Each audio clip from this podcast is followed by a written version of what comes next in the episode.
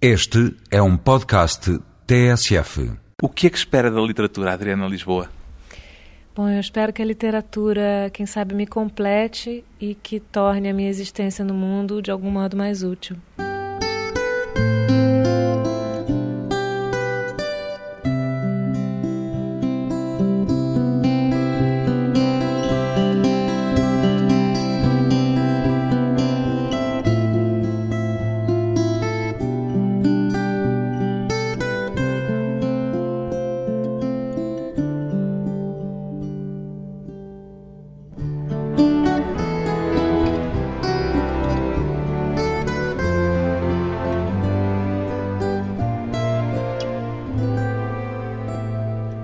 Adriana Lisboa, 33 anos, escritora. O que é que atrai nas palavras, Adriana Lisboa? O que, é que nos atrai, né? Essa é uma pergunta que fizeram ao Saramago recentemente lá no Brasil e que ele respondeu: Poxa, eu acho que é como os passarinhos cantam, né? O que, é que nos atrai? O que, é que, o que, é que leva os passarinhos a cantar? O que, é que nos leva a, a escrever uma coisa tão comum? Para nós que publicamos e para os muitos que não publicam também. Acho que é parte do nosso existir no mundo mesmo. Né? Sempre gostou de brincar com as palavras ou é uma descoberta recente? Não, desde sempre. Eu, quando tinha meus oito para nove anos de idade, eu tive um concurso, que foi quando eu descobri a literatura. Eu tive um concurso de poemas na escola. Jogos florais, diz aqui. É, pois é. E aí cada criança tinha que escrever o seu poema. E eu descobri que não queria escrever só um, eu escrevi mais de dez. Então, daí em diante, não parei mais. Ainda se lembra desses poemas? Me lembro. Eu me lembro do poema com o qual eu ganhei esse então, concurso na escola. Não quero partilhá-lo conosco? Vou contar. Chamava-se Meu Sonho e dizia o seguinte: Sabe, já tenho planos para quando eu crescer. Eu quero ser uma rainha, de qualquer coisa pode ser. Mas o que eu quero mais mesmo é ser a rainha do mar. E vou mandar uma sereia ao mundo me apresentar, porque eu quero ficar famosa, assim como todos vocês. E quanto à rainha do mar, algum dia, talvez queria ficar famosa já aos 9 anos. Não, hoje eu não sei se eu quero, mas na época talvez tivesse essa fantasia. Mas né? está a caminho disso agora. Vamos ver. Em vez de dizer escritora, eu devia ter dito romancista ou também pratica outros géneros literários? À parte essa experiência inicial aos 9 anos de idade. Não, eu tenho por enquanto publicados, eu só tenho dois romances, tem um para sair no próximo mês, mas eu tenho também um livro em fase de produção que é de pequeníssimos contos, contos muito curtos, de uma, duas páginas, e eu tenho duas obras infantis para criança, ah, bom, infantis, em versos que estão para ser publicadas também lá no Brasil. Obras em verso que têm alguma coisa a ver com o facto de ter sido mãe há pouco tempo? Já está a preparar-se para contar histórias ao seu filho? Bom, na verdade eu fui mãe já fazem cinco anos, né? Então não é Está a crescer, o tempo passa. Sim, mas a gente se contagia com o universo infantil. Então uma coisa que eu nunca tinha imaginado que eu tivesse competência para fazer, porque eu acho muito difícil escrever para crianças, de repente com o filho em casa e eu contando histórias, isso acaba contagiando E conta-lhe histórias inventadas por si ou vai recorrer às histórias que já estão publicadas? Não, normalmente eu recorro a que já estão publicadas. Eu não me arrisco muito não, porque ele é muito exigente. Pois bem, foi com um romance e não propriamente com histórias infantis ou histórias em verso que Adriana Lisboa venceu o Prémio Literário José Saramago. Como é que soube que tinha ganho? Sobre pelo meu editor lá no Brasil, que me telefonou um dia de tarde. Sabia que era candidata, pelo menos? Sabia, sabia que era candidata no, na edição anterior. Eu sabia que tinha estado entre os três finalistas, o que para mim já era uma vitória mais do que eu conseguia conceber. Então jamais me passou pela cabeça a possibilidade de ganhar o prêmio. sabia que tinham mandado meu livro esse ano também, né? Portanto, não alimentava o sonho de ganhar, ou pelo menos não pensava nisso? Não, eu não penso. Essas coisas eu nunca penso. Porque acho que é muito distante. Quer dizer, não é distante, agora eu estou vendo que não é, mas sempre achei. Tem alguma afinidade literária com José Saramago? Total. O Saramago, desde que eu li pela primeira vez, quando eu tinha meus 18 para 19 anos, que foi uma referência essencial na minha formação, não só literária, mas para aquilo que eu, sou mesmo, para aquilo que eu penso e tudo mais. Então foi duplamente importante esse prêmio. Ao receber o prémio, a Adriana revelou que o primeiro livro de Saramago que encontrou foi O Memorial do Convento. Foi o primeiro que leu dele? Isso, foi isso mesmo. Leu depois o resto da obra ou apenas mais dois ou três? Como é que é? Não, eu li tudo o que saiu do Saramago no Brasil e agora eu estou levando daqui o que não saiu no Brasil para poder ler também. E ao receber o prémio até dizia que se lembra da companhia em que encontrou esses livros esse livro de Saramago, em particular, o Memorial do Convento? Sim, eu me lembro da tarde. Foi uma tarde no centro da cidade do Rio. Eu visitava uma feira de livros e procurava algumas coisas assim meio a esmo, né? nada muito especial. E foi quando eu vi o Memorial do Convento. É o livro de Saramago de quem ainda gosta mais? É, ao lado do Ano da Morte de Ricardo Reis. São os dois que eu mais gosto. Que afinidades literárias disse que as tinha é que sente com José Saramago? Bom, em primeiro lugar, eu acho que é o cuidado, o respeito com a língua portuguesa, né? Isso me aproxima muito dele, é uma coisa que me faz até às vezes parecer um pouco fora da linha atualmente vigente lá no Brasil. a linha atualmente vigente não tem cuidado com a língua? Parece que não, parece que é um, é um certo desmazelo proposital. As pessoas que parece que existe uma certa intenção mesmo de fazer um texto deliberadamente mal acabado. A linguagem da rua está a contaminar a linguagem literária, é isso? Parece que sim, uma certa agilidade assim de roteiro de cinema, uma coisa muito, né, o ambiente jornalístico de cinema cinema, de televisão, uh, impregna muito a literatura brasileira atualmente, né? E à parte esse cuidado com a língua, outros aspectos em que veja algo de comum entre aquilo que lhe interessa na literatura e aquilo que a literatura de José Saramago tem? Bom, ele tem um compromisso ético que é admirável, né? Parece que tudo que Saramago escreve tem uma preocupação profunda com questões existenciais mesmo. Nada é leviano, nada é gratuito, nada é superficial, mas isso sem peso. Então, isso é uma coisa que eu admiro muito e gostaria de um dia conseguir fazer também. Inveja obras, livros de outros escritores? Bom, eu acho que talvez Memorial do Convento eu invejo, sim. Eu invejo um poeta brasileiro também chamado Manuel Bandeira. Primeiro, porque eu não sei escrever poesia, fora essas minhas duas incursões pelo campo infantil, mas não sei escrever. E segundo, pela simplicidade dele, né? a simplicidade com que ele consegue justamente transmitir sentimentos que são de uma profundidade estarrecedora. Né? Procura a simplicidade? Procuro, sem a menor dúvida. É complicado encontrar a simplicidade? Sim, a simplicidade não é simples, a simplicidade é difícil. De que é que mais gosta na simplicidade? De que é que vai à procura na simplicidade? Pois é, justamente acho que de poder alcançar sentimentos até uh, que não sejam datados, que não sejam locais, que não sejam específicos de um país ou de uma classe ou de um sexo ou de uma cultura, né? E poder fazer isso através de imagens comuns a todos, né? De situações comuns a todos. Este livro com ganhou é o seu segundo romance. Há pouco já disse que tem um terceiro prestes a sair no Brasil.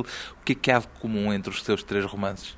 Ah, eu te diria que justamente isso, um caminho, uma procura de simplicidade. Quer dizer que está a simplificar-se a si própria à medida que vai percorrendo esse caminho? Estou. É um trabalho bastante difícil, mas é o que eu estou tentando fazer. No sentido da língua, da própria língua, ou no sentido daquilo que conta, do que tem para narrar?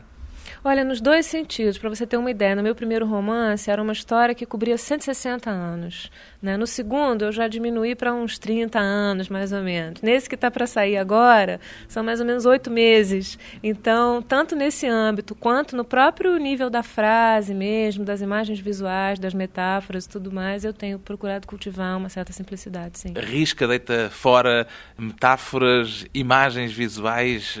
O seu livro está cheio de imagens visuais há um trabalho de deitar fora uma parte delas, guardar as outras, eh, reescreve muito ou o primeiro borrão é o que fica? Não, eu reescrevo muito. A escrita me sai com bastante facilidade, com bastante fluidez, mas eu reescrevo muito. E eu acho que com relação às metáforas, eu procuro ficar só com aquelas que me parecem estar tá dizendo alguma coisa nova, né? não repetir aquilo que já foi dito em imagens muitas vezes. Né? Há metáforas e imagens desajustadas? Ah, com certeza. Com certeza. Como é que distingue as ajustadas das desajustadas? Olha, o que me parece desajustado é aquilo que, não sei se vocês dizem isso aqui, mas nós lá dizemos chovendo molhado. Né? Dizemos, claro. Pois então é isso. Quando você está trazendo uma imagem que não, não evoca nada de, de particularmente novo né, no imaginário de quem está lendo. Então, o que me interessa é tentar buscar imagens e correlações, de certo modo, insólitas. Em busca do insólito e também da simplicidade cada vez maior. Depois de uma curta pausa, voltamos com a vencedora do Prémio Literário José Saramago, a escritora brasileira Adriana Lisboa, que antes da literatura passou pela música.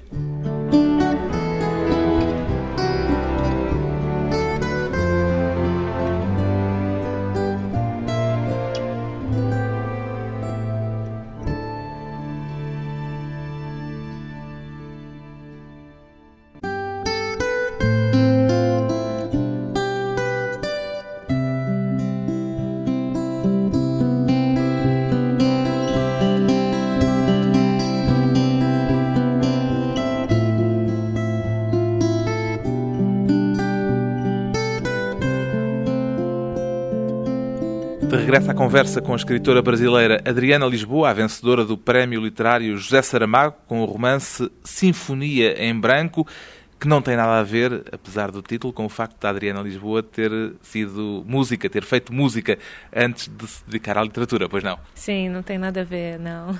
Quer dizer, tem a ver. No... Bom, é, esse é um título de um quadro. Pois, era isso que eu ia acrescentar. De resto, até foi buscar o título não à música, mas à pintura. Sim, é verdade. Para construir uma das personagens principais do livro, eu me inspirei nesse quadro, né, de Whistler. Mas dizia que, apesar de tudo, há uma relação com a música. Acaba existindo porque sinfonia em música significa soar junto, né? E quando eu pensei em sinfonia em branco, é uma espécie de soar junto em silêncio, é um soar junto que não se verifica, que não acontece. Então isso acabou sendo uma feliz coincidência, né? O que é que a música não lhe dava que fez trocá-la pela escrita?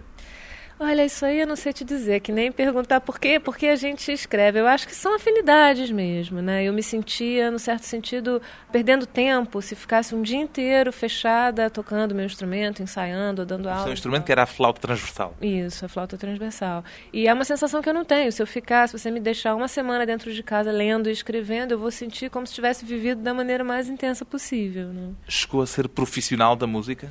Eu estava em vias de me profissionalizar, quer dizer, eu já era professora, tocava aqui e ali, mas quando realmente eu senti que a carreira tinha condições de começar, como a minha carreira de escritora parece começando agora, foi o momento em que eu resolvi trocar, né? E trocou deliberadamente, disse música mais não, é a escrita o meu caminho? Deliberadamente. Foi uma coisa assim de, numa tarde, ter tomado essa decisão. De... O que é que aconteceu nessa tarde? Como é que chegou nessa tarde a essa decisão, que é uma decisão para a vida? Ah, isso foi. Eu participei de um concurso na Escola de Música do Rio de Janeiro e foi uma experiência horrível. Assim, uma experiência porque a questão da performance da música sempre me incomodou muito, né? Aquilo de, do instrumentista ter que passar pela prova da performance. E nesse dia desse concurso eu saí de lá me sentindo muitíssimo mal. E naquela tarde mesmo eu acabava de. Correu mal essa performance, essa tarde de teste? Olha, correu pior do que eu achava que poderia ter sido, mas houve muitos elogios e tudo mais. Eu sei que de qualquer forma eu, eu vi que aquilo não era o que eu queria definitivamente. Então, naquela mesma semana, eu tinha, acho que uns três grupos com os quais eu tocava. Tinha um grupo de música brasileira contemporânea, tinha um grupo de música popular e eu tinha um trio de música erudita, de flauta, violoncelo e piano. Então, naquela mesma semana, com os três, eu falei, olha, tô indo, tchau. Cancelou tudo. Cancelei tudo e algumas pessoas ficaram até um pouco chateadas comigo, porque já tinha alguma coisa marcada, né, apresentações e tudo, mas eu desmarquei mesmo. E fazia música tanto erudita como popular? Fazia, fazia. Eu comecei, na verdade, pela música popular. Eu morei um ano na França e nessa época eu trabalhava como cantora, nem como flautista. Eu cantava música popular brasileira na noite, num bar. E foi Primeiro em Paris ou em Avignon? Em Avignon, isso foi em Avignon. E aí depois, voltando para o Brasil, eu fui fazer a faculdade de música, aí sim, com formação em flauta transversa. Bom, daí era mais ligada na música erudita, mas a gente sempre acaba fazendo a música popular porque é muito presente na nossa vida mesmo lá, né? E ao mesmo tempo continuava a escrever? Bom, escrevia extraoficialmente de uma maneira completamente desordenada, caótica, nada assim, mas era uma coisa que fazia parte da minha vida, fundamentalmente. Mas escrevia com intuitos literários ou escrevia diário para si própria e pouco mais? Não, diário não. Escrevia com intuitos literários, mas nada que eu pensasse em publicar. Eram coisas assim que às vezes nem chegavam ao fim, que normalmente prosa mesmo. Sempre começos, né? Começos de contos, começos de romances e tal. Um romance eternamente adiado. Exatamente. O que é que a tinha trazido para a Europa? Ah, olha, nós todos temos esse sonho, né? Não sei se é uma coisa só dos brasileiros ou se outros latino-americanos têm isso também, por estarmos tão. E sobretudo no Rio de Janeiro, né? Como a gente está na costa, a gente está muito longe de tudo, muito longe dos outros países da América Latina, muito longe da Europa. E a gente tem sempre aquele sonho de voltar para a Europa, né? Voltar para o berço da civilização. Então, eu acho que todo brasileiro que pode tem essa experiência de vir para a Europa, seja para lavar prato, para fazer o que for, né? Só para ter aquele gostinho de Europa. E a Adriana, quando veio, veio para lavar prato ou para já para cantar? Não, eu vim sem nenhuma perspectiva. Eu tinha uma conhecida que veio, é professora de sociologia, e veio dar aula na Sorbonne. E aí eu tive essa oportunidade de vir também. enfim, fiquei no apartamento de conhecidos dela. e acabou acontecendo de conseguir o trabalho como cantora cada brasileiro que chega à Europa torna-se imediatamente músico, costuma-se dizer. Não, eu já cantava lá no Brasil, fazia parte de um coral e até vim com um rapaz que veio comigo que era violonista, fazia parte também desse coral. Então já tinha, já estudava música há alguns anos lá no Brasil também. Né? E qual era o seu êxito nessas noites de música em Avignon? Bom, as pessoas gostavam muito porque tem o dado exótico, né? Então. Tem o quê? o dado exótico de, bom, na França, lá no sul da França, ter um bar brasileiro com uma brasileira nativa, autêntica, cantando músicas brasileiras. Então, isso era uma coisa que eu acho que as pessoas nem se preocupavam se eu estava cantando bem ou mal, bastava eu cantar. Qual era a canção que mais lhe pediam para cantar? Olha, na época tinha um anúncio da Oranginá que era uma música do Chico Buarque. Essa moça tá diferente, essa moça tá diferente, já não me conhece. Mas então, essa música sempre me pediam para cantar, era todo dia. Mas como eu gosto muito também, não, não me incomodava. Continuar a cantar? Não, parei completamente. Né? Mas nem pessoalmente, por descontração? Não, só pro meu filho antes de dormir, fora isso não. E a flauta, arrumou-a? Olha, a flauta também. Eu acabei de vender, inclusive, meu instrumento. Porque acontece o seguinte, para fazer mal feito, eu prefiro não fazer. Porque a gente, depois que estuda, acaba ficando com uma exigência tal que aí você já não consegue mais dar conta. Então eu prefiro ouvir os bons flautistas os bons instrumentistas do que eu mesma fazer a música mal feita. Gostou de viver na Europa?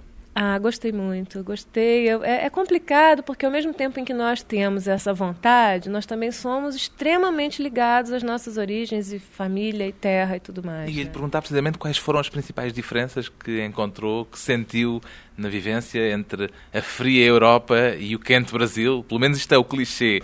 Não, olha, eu acho que a principal diferença é que aqui as pessoas são mais independentes. Inclusive, quando eu tinha, né, quando saí do Brasil, que tinha 18 anos, as pessoas de 18 anos aqui na Europa já estão cansadas de cortar o cordão umbilical. A gente não, a gente fica até os 30, assim, dependendo de pai e mãe emocionalmente. Né? Então, eu inclusive voltei, eu tinha uma carta de séjour francesa, eu podia ter ficado lá se quisesse, o tempo que quisesse. Eu voltei porque senti saudade. Na sua formação pessoal, o que é que veio primeiro, a música ou a literatura? Bom, eu acho que veio a literatura porque fez parte da minha vida desde muito cedo, praticamente desde que comecei a ler sempre foi parte fundamental. A música veio um pouco depois, já na adolescência. E entre a música e a literatura, como espectadora, como ouvinte ou como leitora, a que é que dá mais atenção eu não tenho preferências de estilo nem nada disso, não. Eu gosto do que é bom, mas eu escuto, sabe, desde música clássica, rock, MPB, agora estou escutando fado aqui em Lisboa, e literatura também. Eu não tenho uma predileção por gênero, nem por estilo, nem nada disso. Uh, posso te citar até autores, assim, se for o caso. Um autor brasileiro contemporâneo que eu gosto muito é o Rubens Figueiredo, não sei nem se já foi publicado aqui, uh, ou está em vias de ser publicado, mas uh, nenhuma preferência assim por estilo particular, não. As afinidades eletivas, mas ecléticas, de Adriana Lisboa. Depois de mais uma breve pausa, vamos voltar com a escritora e a Sinfonia em Branco que lhe deu o Prémio Literário José Saramago.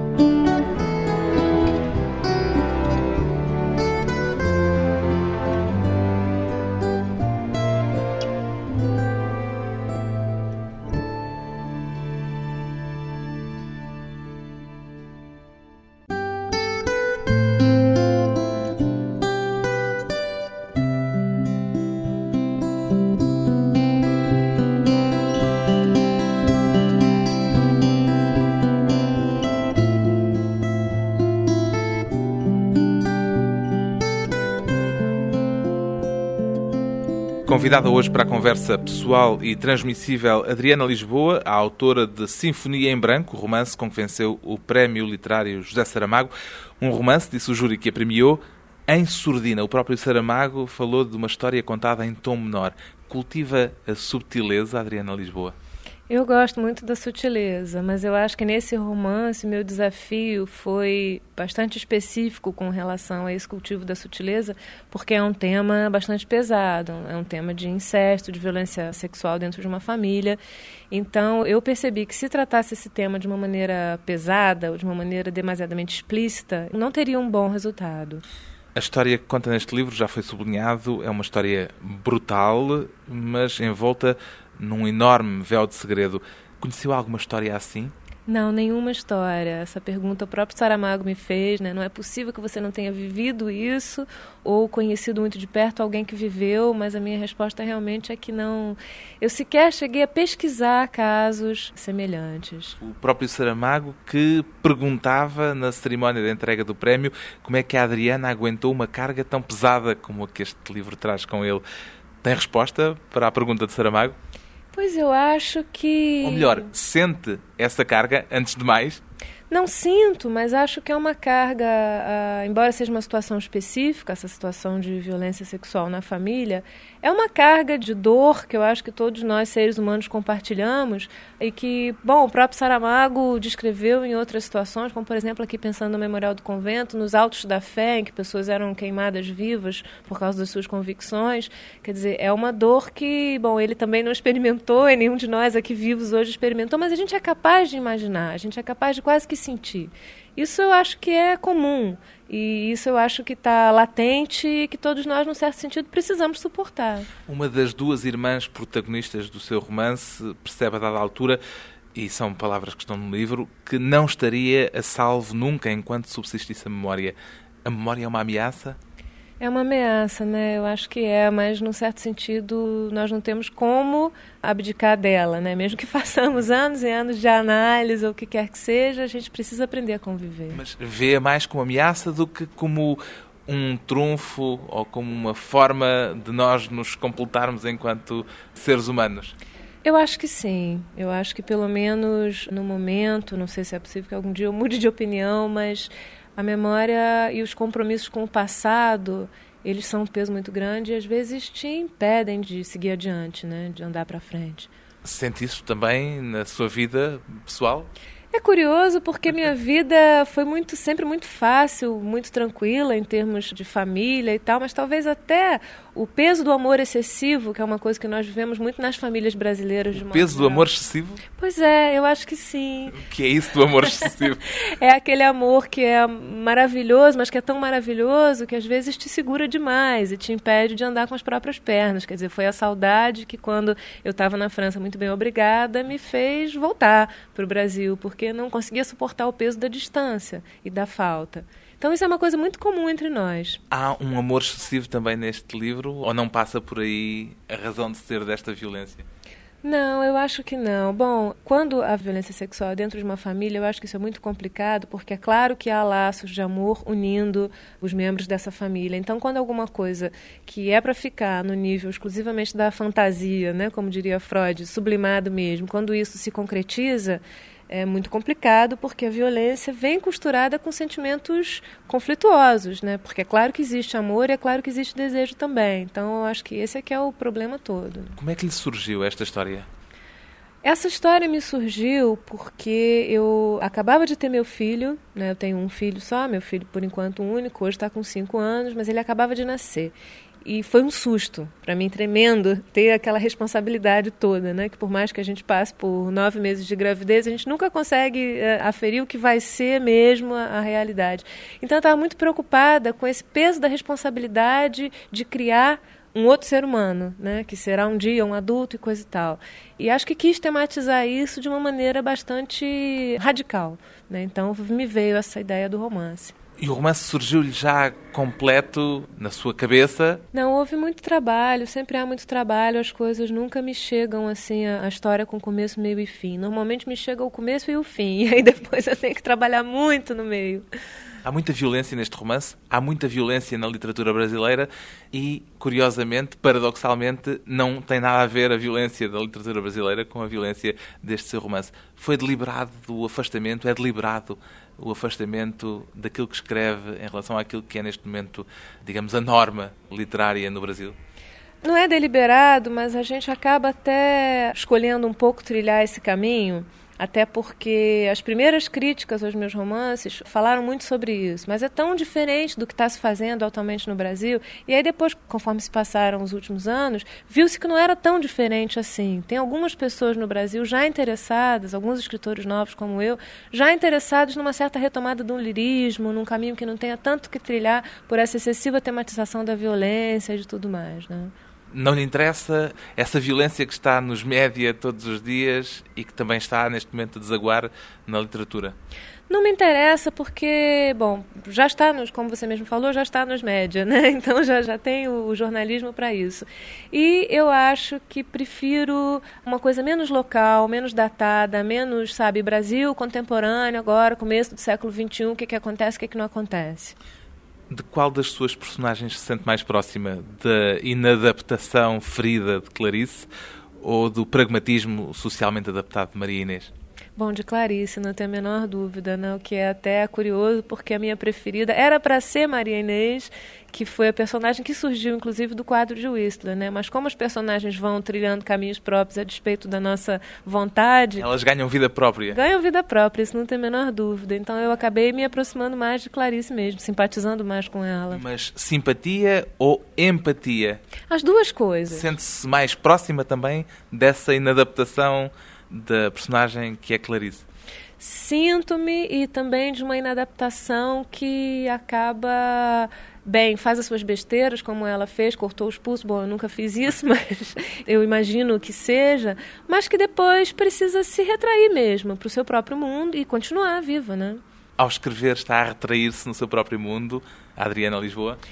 Ah, eu acho que a gente está, né? Eu acho que existem questões, assim, um pouco quando a gente pensa um pouco mais, ou, ou para um pouquinho esse corre-corre da vida para se deter sobre determinadas questões, existem coisas que são demasiadamente grandes, né? Então a gente acaba se, talvez se retraindo um pouco para para suportar o peso, como diria o Saramago, né?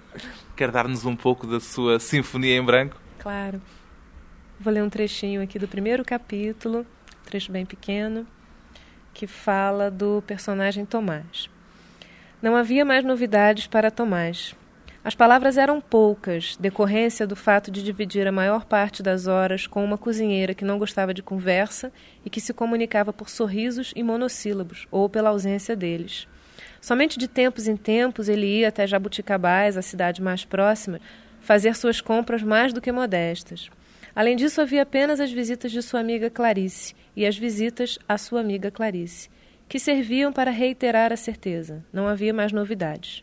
O percurso estava terminado e Tomás podia agora sentar-se a uma sombra diante da linha de chegada, que vinha coincidir com o ponto de partida, como se ele não houvesse se movido ou como se tivesse vivido um grande arco, 360 graus. Dali restava a ele observar a velocidade da rotação do planeta e a magra sucessão das estações. Nessa realidade, a companhia de Clarice se encaixava sem exigir, sem movimentar, sem fazer alarde, sem causar dissonâncias que exigissem resposta, silenciosa como tudo mais. Se a espiral de fumaça esculpia uma figura feminina, essa figura não revelava Clarice, definitivamente. Porém, e Tomás devia reconhecê-lo, talvez ainda evocasse aquela outra, apesar de tudo, aquela que ele iria reencontrar no dia seguinte, uma mulher que a memória sempre vestia de branco e de juventude. A voz literária de uma romancista cujo futuro na escrita levou agora um impulso com o prémio José Saramago, de Adriana Lisboa, a publicação em Portugal do romance Sinfonia em Branco, edição Temas e Debates.